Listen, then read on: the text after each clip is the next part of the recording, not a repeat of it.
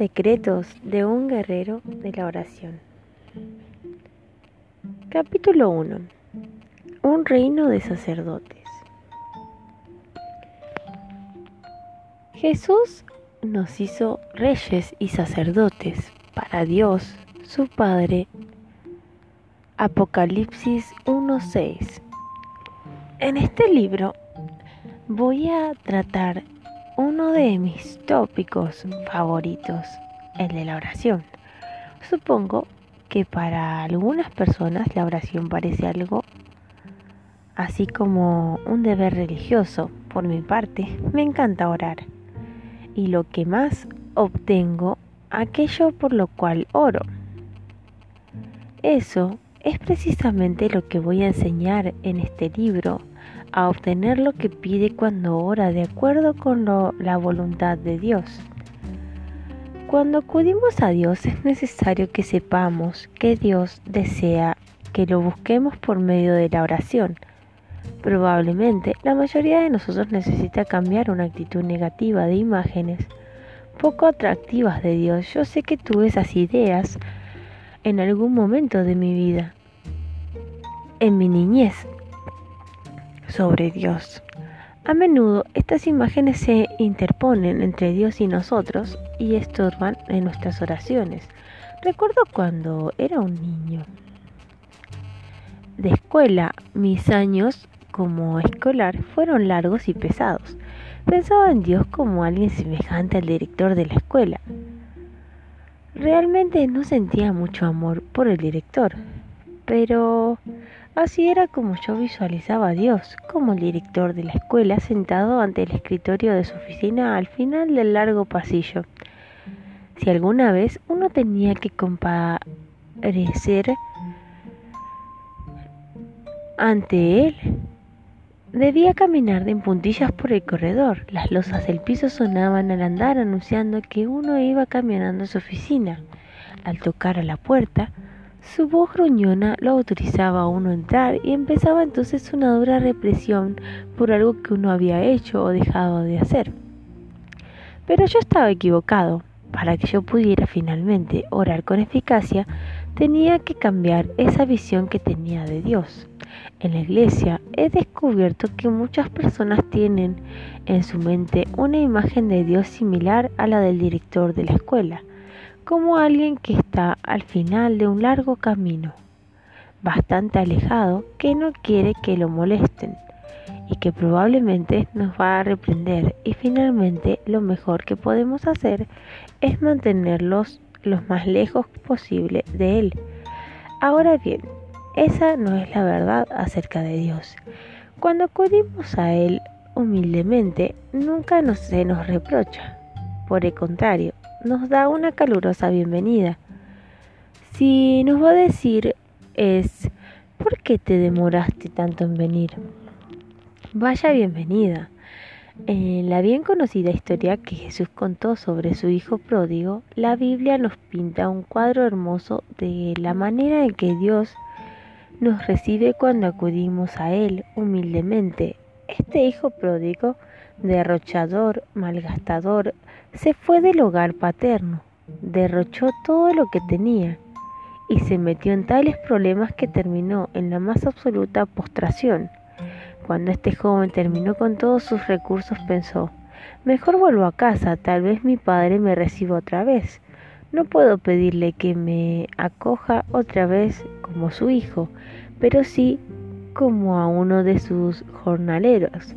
Ahora bien, quiero que note cómo lo escribió el Padre. Y lo recibió. Y levantándose el Hijo vino a su Padre, y cuando aún estaba lejos lo vio su Padre, y fue movido a misericordia, y corrió, y se echó sobre su cuello, y le besó. Lucas 15:20. Mire qué bienvenida tan amorosa la que recibió este joven cuando estuvo dispuesto a dar la vuelta y regresar al hogar. No tuvo ni siquiera la necesidad de decir recíbeme como uno de tus jornaleros, porque cuando su padre lo vio comenzó a besarlo, haciéndolo sentir bienvenido.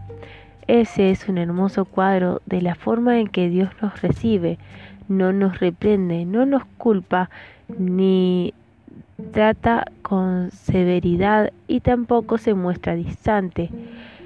Él es amoroso, cálido y misericordioso. Santiago 1.5 nos dice que Dios nos da generosamente y sin echarnos nada en la cara, ni en cara. Recuerde siempre esto cuando piense en la oración. Dios nos da generosamente y no nos hace reproche.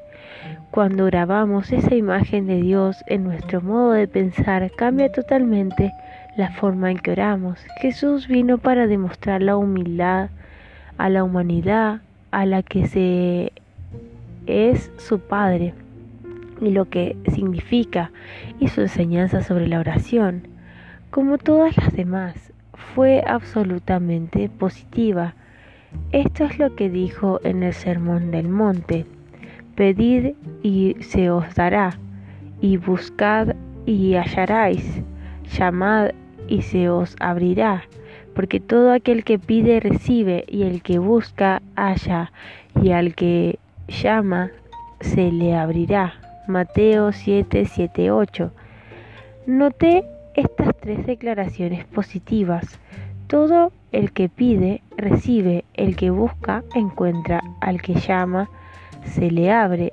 En Mateo 21, 22 Jesús dijo, todas las cosas que pidan en oración, creyendo que las recibirán, las recibirán. Y otra vez en Marcos 11, 24 dijo, por tanto os digo que todo lo que pidiereis orando, creed que lo recibiréis y os vendrá. ¿Qué podría ser más incluyente que estas palabras? Todo, cualquier cosa. Al final del discurso a sus discípulos en el Evangelio de Juan, Jesús otra vez nos asegura tres veces que Dios responde nuestras oraciones. Mire con cuidado estas palabras. Y todo lo que pidiereis al Padre en mi nombre, lo haré, para que el Padre sea glorificado en el Hijo. Juan 14, 13, 14. Si algo pediréis en mi nombre, yo lo haré. Qué comprensivo, si permanecéis en mí y en mis palabras, permanecen en vosotros. Pedid todo lo que queréis y os será hecho. Juan 15:7. Pedid todo lo que queréis. ¿Podría ofrecer más que eso? Hasta ahora nada habéis pedido en mi nombre. Pedid y, recibiréis, para que nuestro gozo sea cumplido. Pedid y recibiréis. Hay cierta alegría especial que nos embarga cuando nuestras oraciones son contestadas. Jesús quiere que la tengamos en nuestro corazón. Por lo tanto, dice, pidan Saber que Dios Todopoderoso, Creador del cielo y de la tierra, Señor de todo el universo, tiene su oído dispuesto a escuchar nuestra oración personal e individual es una de las experiencias más emocionantes que alguien puede tener en toda su vida. Por eso el Señor Jesús nos enseñó no solamente con palabras, sino con su ejemplo, y este permanece, es válido hasta el día de hoy. Veamos cómo podemos seguir a Jesús con su ámbito de la oración. La vida de oración continua de Jesús. Isaías 53 nos hace una descripción bien conocida y gloriosa de la obra expiratoria y expiatoria de Cristo. El versículo final dice así. Por tanto, yo le daré parte con los grandes y con los fuertes repartirá despojos. Por tanto, derramó su vida hasta la muerte y fue contado con los pecadores. Habiendo él llevado el pecado de muchos y orado por los transgresores. Isaías 53, 12. Notará que en este pasaje se registran cuatro hechos de Jesús. Derramó su vida hasta la muerte Levítico 16, 17:11. Dice que la vida dice que la vida de la carne en la sangre está. Jesús derramó su alma hasta la muerte, cuando derramó hasta la última gota de su sangre. Fue contado con los, los transgresores. Él fue crucificado junto a dos ladrones. Llevó el pecado de muchos, se convirtió en la ofrenda por el pecado de todos nosotros. Hizo intersección por los transgresores. Jesús hizo la máxima intersección posible desde la cruz. Él dijo, Padre, perdónalos, porque no saben lo que hacen. Lucas 23, 34. Con su acción estaba diciendo que el juicio que ellos merecen caiga sobre mí. Y así ocurrió. Pero la vida de oración de Jesús no cesó con su muerte y su resurrección. En, en Hebreos leemos, Jesucristo, por cuanto permanece para siempre, tiene un sacerdocio inmutable, por lo cual puede también salvar perpetuamente a los que por él se acercan a Dios, viviendo siempre para interceder por ellos. Hebreos 7, 24, 25. Estos versículos ofrecen una perspectiva bastante interesante del transcurso de la vida de Jesús. Pasó 30 años en el anonimato en un perfecto ambiente familiar. Luego tres años y medio en un ministerio poderoso y dramático y después casi dos mil años en intersección. El escritor de la carta a los hebreos nos da una visión adicional del actual ministerio de Jesús Jesús entró por nosotros como precursor hasta dentro del velo, hecho sumo sacerdote para siempre, según el orden de Melquisedec, porque este Melquisedec, rey de Salem, sacerdote de Dios Altísimo, Hebreos 6, 19, 7, 11 cuando leo estos versículos, yo siempre recuerdo el tabernáculo de Moisés, en el que colgaban dos largas cortinas o velos, la entrada más allá del primer velo. Se asemeja a la unión con Cristo en su resurrección. Es aquí donde tenemos los cinco misterios del cuerpo eclesiástico, apóstoles, profetas, evangelistas, pastores y maestros, el paso del segundo velo al área conocida como el lugar santísimo, significa ir más allá de la resurrección y llegar a la ascensión. Aquí es donde los creyentes se identifican con Jesús en, su ascensión, ascensión, sentados con Cristo en su trono. Ver Efeseos 2.6 tras el segundo velo empezamos a descubrir los dos grandes misterios finales. Cuando el escritor de Hebreos dice que Jesús traspasó el segundo velo como sacerdote del orden de Melquisedec, quiere decir que el orden celestial es del rey y sacerdote único. En la tierra es emocionante ser un apóstol, si es que usted es uno o aún es un profeta. Esos son dones maravillosos, pero la escritura reserva la promesa a un nivel de misterio mucho más emocionante. Tras el segundo velo, Jesús es sacerdote y rey, y nosotros también tenemos la oportunidad de participar con Él en ese misterio, el misterio de un sacerdote, el ministerio. La mayoría de las personas entiende la función de un rey que es gobernar, pero nuestra participación en el rol de sacerdotes no se entiende tan fácilmente. Comencemos con la palabra que describe el ministerio particular de un sacerdote. Sacrificio. El libro de Hebreos menciona por muchas veces esta relación. Por ejemplo, el 5.1 dice, Porque todo sumo sacerdote tomando de entre los hombres es constituido a favor de los hombres en lo que a Dios se refiere, para que presente ofrendas y sacrificios por los pecados en 8.3 dice, porque todo sumo sacerdote está constituido para presentar ofrendas y sacrificios. Los sacerdotes ofrecen sacrificios. Podemos decir que los únicos en la Biblia a quienes Dios autorizó para ofrecerle sacrificios fueron los sacerdotes.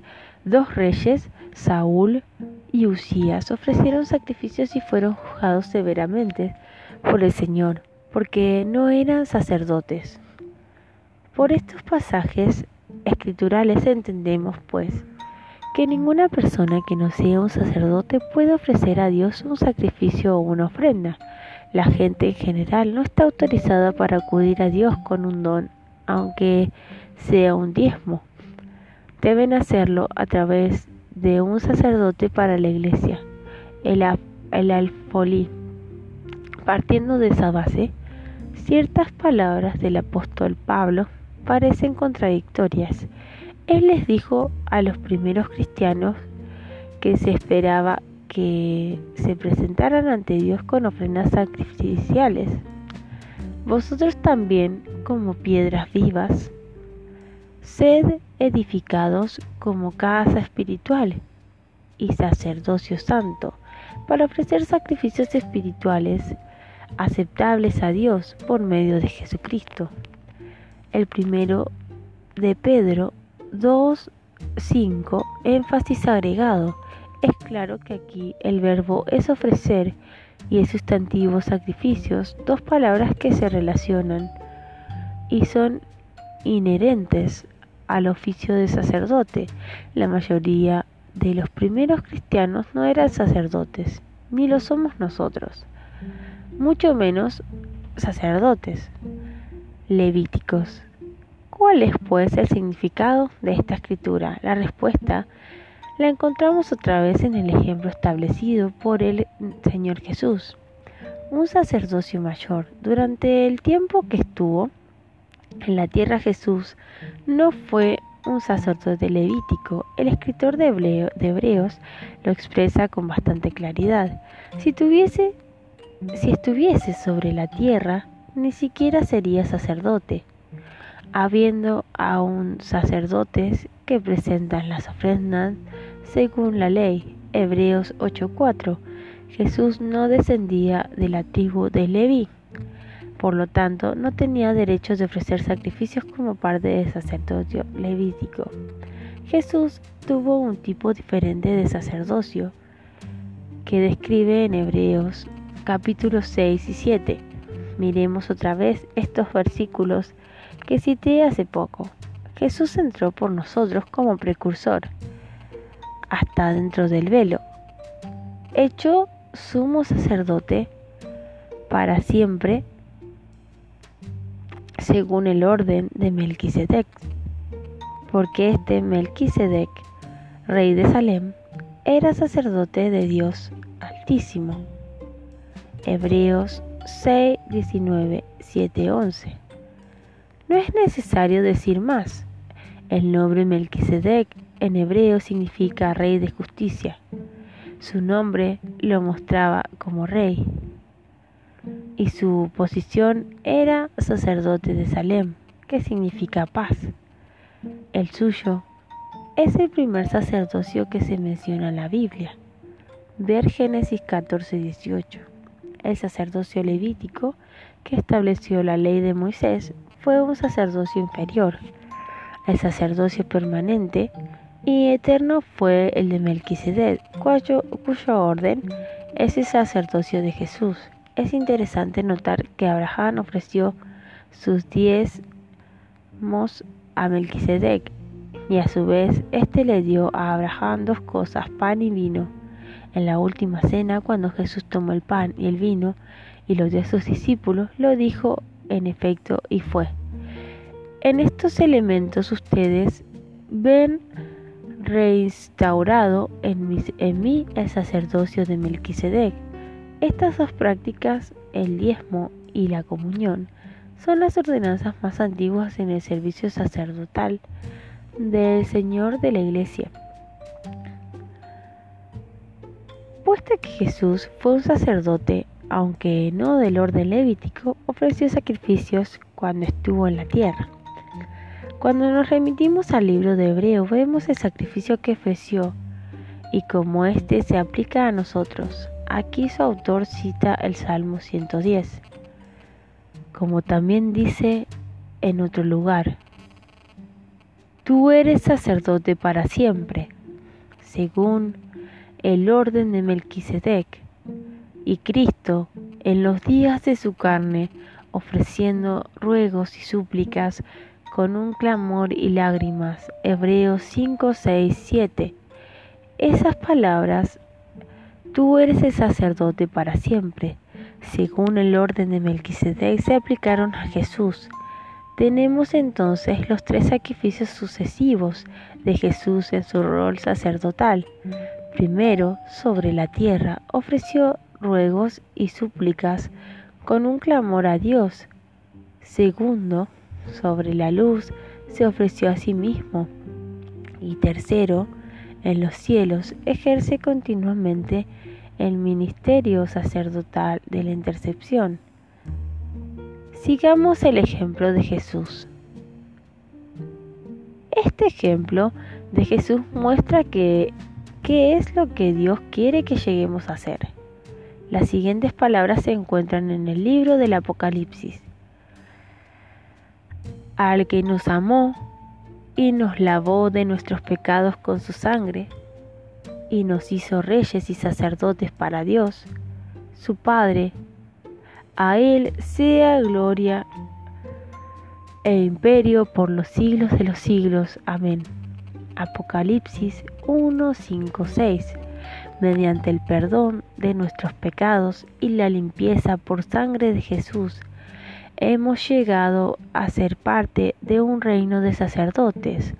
Otras traducciones dicen reyes y sacerdotes o un reino de sacerdotes. Sin embargo, se ha dicho que podemos acoger dos de las más altas funciones que el ser humano tiene a su posición y disposición, el destino que Dios ha señalado para su pueblo, el propósito divino, es que sea un reino de sacerdotes en la práctica, ¿qué significa para nosotros ser reyes y sacerdotes?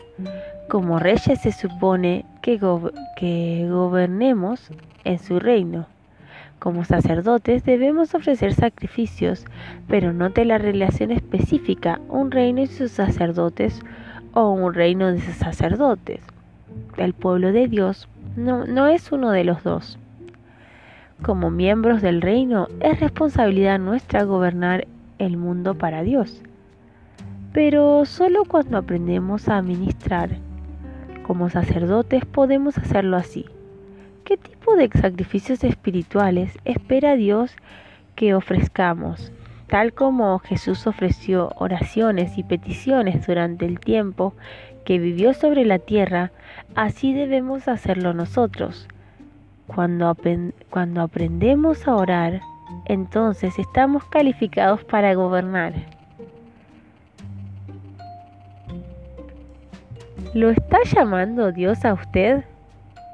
Pregúnteselo. Hace algunos años me convertí en ciudadano estadounidense.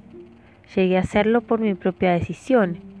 Créame que sobrepesé, sopesé esa decisión con mucho cuidado y aunque podía prever la tremenda posibilidad de que el juicio de Dios caiga sobre los Estados Unidos por haber abandonado sus leyes, decidí que quería identificarme con esa nación, para bien o para mal. La decisión de comprender el poder de la oración y ocupar su lugar como persona del reino de Dios no es de menor importancia. Piénsenlo. ¿Está dispuesto a decir Dios, si puedes hacerme un sacerdote en tu reino, ¿estoy dispuesto a pagar el precio? Permítanme decirle que no existe un yacimiento superior. Cuando usted ora, llega a alcanzar el trono mismo de Dios. Los demás quizás no lo vean. porque usted está tras el segundo velo. Pero su vida contará para Dios y será importante para Él, ahora y para la eternidad. Tal vez usted no se considere una persona fuerte en la oración, pero si se ofrece a sí mismo a Dios, Él hará con usted lo que desea. Ello probablemente implicará ciertos cambios en la forma que usted hace las cosas, pero la diferencia será una oración contestada. En realidad no es algo difícil, sino algo muy práctico. En este libro aprenderemos cómo acercarnos a Dios de acuerdo con los requerimientos bíblicos para que la oración sea contestada. Este, en este libro conoceremos muchos tipos de oración, tales como la petición, la oración que reclama algo. Entenderemos el lugar de la guerra espiritual, aprenderemos cómo conocer la voluntad de Dios y orar para que ella se cumpla. Es posible orar con confianza. Recuerde que Dios quiere que oremos y que obtengamos lo que pedimos. Mi oración es que Dios lo bendiga en este llamado, que mantenga sus manos sobre usted y que lo guíe por las sendas de la disciplina e instrucción, que lo convierta en la persona que usted le ha prometido ser. ¿Listo? Entonces continuemos.